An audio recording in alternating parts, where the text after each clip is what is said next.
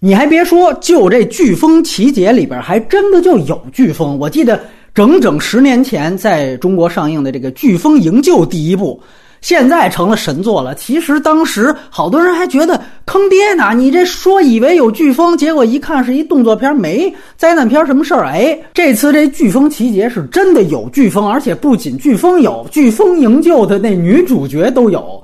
他整个在这里边故意做了一个形象颠覆啊，在《飓风营救》里边是被拯救，这里边成了一个啊女强人的这么一个感觉了。说句实话，这个片子把灾难片和这个盗匪片的这个点子结合在一起的这个想法，在一个 B 级片范畴内，我觉得是不错的。这个片子最大的问题是在执行层面。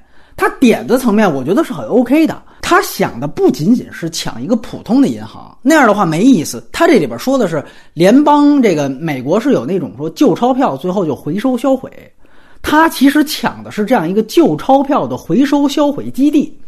然后呢，说这帮人策划的是借着说有天灾这么一个事儿，把那个呃碎纸机、碎钞机给弄坏了，以为是天灾，然后借着这个事儿。把那些滞留在这个销毁基地的这些钞票给劫走，而且这些钞票好多面值都是二十二十一张的。由于可能是旧钞票，追追踪起来也没有新钞那么困难，也没有新钞那么容易。所以在我看来，哎，他感觉用这个天灾做掩护做的这么一个盗匪的这么一个点子，我觉得还有点意思，比你劫一普通银行是要强点吧，而且。看过什么克鲁尼演的《完美风暴》都知道，那个飓风真的说来到你这个小镇，让你这个小镇进入到飓风眼，反倒会有片刻的宁静。就飓风在外边刮的再怎么猛烈，但是你真正飓风眼中间是晴天儿。他们其实就是利用这样一时间差，借着说飓风刮来特猛的时候，所有人都撤退了，所有人都搬走了，他们去抢。完了，等到哎飓风眼来到我们这个碎纸中心之后，我们再借着这晴天儿。跟着这个飓风眼再撤离，所以你感觉它整个的这个盗匪片跟灾难片的结合点子是不错的，但是整个这个执行层面那简直是灾难。按说你这是《速度与激情》的这个第一部，也算是速激之父啊，他导的片子，可是呃，这整个执行层面看得出来，这是一个江郎才尽的水平。首先就是整个类型元素的退化。咱先不说逻辑问题，很多人都说了，只是这种片子要爽就行了，干嘛老说呃挑硬伤啊？哎，这次我姑且站在你这边，问题就是在于它不仅是无脑，而且它也无聊。这么说，灾难片除了开场，那就已经算最大的飓风的灾难片的这个场面了，中间就有一场说男主角上去爬那个天线去。然后他那灾难场面的险境是什么？就飞了一块钢板，差点砸着男主。完了，这就是他所有的。你再看最后那场戏，好家伙，大部分的时间那飓风就当成一个背景板，那真的就是一壁纸，完全基本上就没起到效果。最后五毛钱特效那么凑合一下。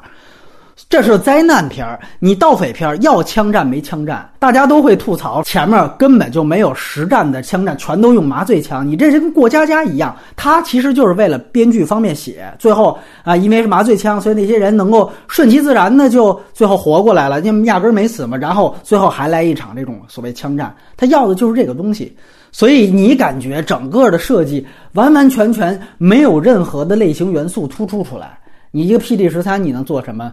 最可笑的其实是追车戏。你说这是《速度与激情》的导演拍的，结果所有的追追车戏，要论点子，要论场面都没有。最后那一场，按说是最关键、最应该火爆的。你前面点子没有，你最后一场好，观众都可能给你一不错的评价。但是就属最后这场烂。首先，先不说就欺负观众，我们标题说的零智商这问题，整个镇都没人了，三辆集装箱。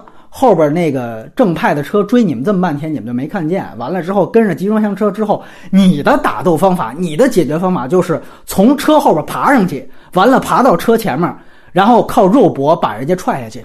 我的妈呀！然后三辆车，两辆车都是用这个方法搞定，最后一辆车等于来一个并排，就是都八一零二年了，还居然出现这样的动作设计。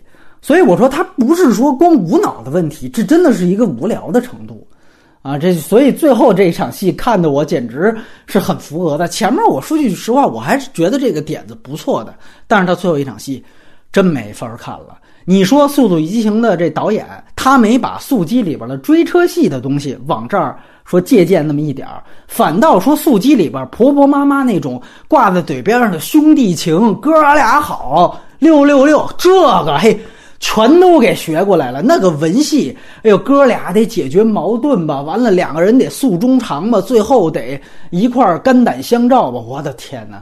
所以这就是一个武戏巨差、文戏巨长的这么一个又无脑又无聊的片子，真是浪费了这么一个好点子。我们说，你像我原来聊过《巨齿鲨》那样的，这种都属于 B 级片儿。巨齿鲨那种，在我看来，那种后大白鲨时代能把这片子做到巨齿鲨的程度，我觉得不能再好了。但是咱平心而论，这个片子我觉得他这个好点子完全可以做到更好，但是他没有。反正现在巨齿鲨也都有免费资源了，有人要有时间，你可以去看看，你就能明白我说的他们这个差距在哪儿。所以咱们 B 级片 B 级片这么比，这片子也还是不行。